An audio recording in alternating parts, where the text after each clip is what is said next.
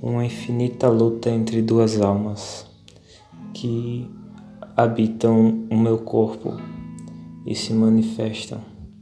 Às vezes as duas ao mesmo tempo, às vezes uma fica por semanas enquanto a outra está adormecida, às vezes até por meses.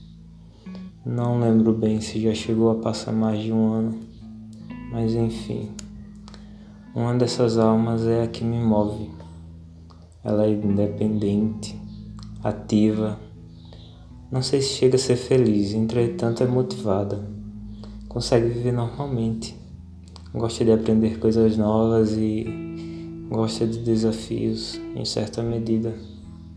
Essa alma trabalha, estuda, sempre busca companhia. Às vezes sinto até que ela tem um pouco de medo de ficar sozinha. É compreensiva e uma ótima ouvinte, eu acho. Consegue amar as outras pessoas. Essa alma motivada começa vários projetos, faz planos e tem até sonhos. Se declara a quem ama inclusive ame intensamente.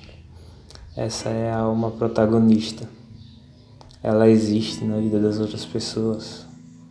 Não é apenas um figurante. Até marcou alguns momentos na vida das outras pessoas. Ajudou outras pessoas a lidar com traumas e histórias antigas. Até porque essa alma motivada ainda tem a lembrança da outra alma que eu vou falar a seguir.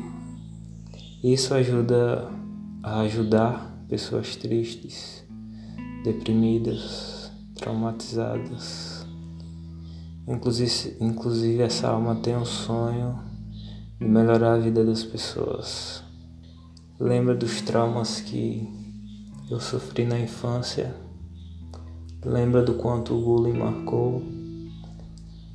lembra de quando eu não tinha uma figura a quem podia recorrer. Talvez como professor essa alma possa ajudar crianças e adolescentes que sofreram das mesmas coisas que eu. Essa alma ama ler, ama filosofia, ama história, biologia. Ah, eu queria que ela se manifestasse mais vezes. Talvez dominasse. Talvez fosse a única viva. A outra alma costuma manter o controle até por mais tempo, eu acho. Não sei se por mais tempo, mas ela é bem mais intensa. Ela é niilista, misântropa, pessimista, distante extremamente sarcástica.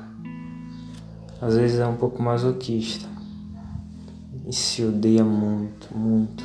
Não tem um pingo de amor próprio. Se machuca de propósito às vezes. E como machuca os outros. Ela guarda muito ódio e muita raiva. Eu me seguro bastante para não demonstrar essa raiva e para não ferir as outras pessoas porque eu me, eu me eduquei a ser uma pessoa calma e tranquila. Então acaba que toda essa raiva dentro de mim acaba me corroendo para não corroer os outros. E mesmo assim, eu sou uma pessoa tóxica quando ela domina. Ela se entrega à apatia. Quando eu antes amava muito intensamente e me declarava, agora eu sinto um ódio Sinto ódio extremo, principalmente por quem eu amava e por quem eu fui trouxa. E eu contenho isso dentro de mim. Eu nunca agredi ninguém por conta desse ódio. Eu só me machuco. Às vezes eu tenho um pouco de medo dessa de todo esse ódio guardado porque eu não quero ser uma pessoa agressiva. Um dos meus maiores medos é se tornar uma pessoa agressiva. Ela tá sempre cansada de tudo. Tudo, tudo. Tem muito medo de tudo. Chora sem motivo. E trava uma luta intensa contra o suicídio. Intensa. Quando eu sinto que essa alma está mantendo o controle, eu percebo que quase todos, se não todos os dias, eu me acordo pensando em me matar. Às vezes isso dura semanas ou até meses. E você passar meses pensando na morte todos os dias é muito cansativo. É muito cansativo.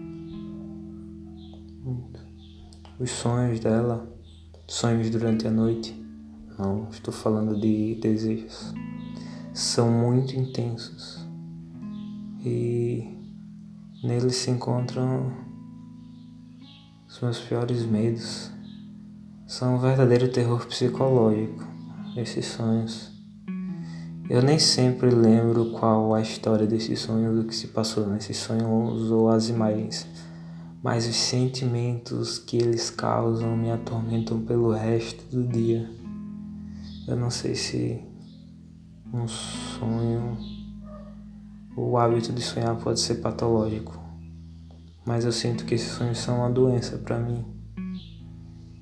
E às vezes até alguns dos remédios que me ajudaram a tratar a depressão acaba intensificando esses sonhos. Acaba sendo uma via de mão dupla. Ai, essa alma às vezes é insana. É muito egoísta. Morta. Sangrando. Com os ossos doloridos. Inclusive as minhas dores físicas se intensificam. Meu maxilar dói extremamente minha enxaqueca. Os ossos da minha face ficam doloridos e eu sinto uma dor extrema no estômago. Mas só quando eu tô mal. Quando eu tô bem na cabeça eu não tenho dor do estômago, só quando eu tô triste. Sem falar da minha pele, que resseca, morre e cai. Meus dentes doem muito. Eu queria tanto que ela não existisse. Ou talvez eu só quisesse que eu mesmo não existisse.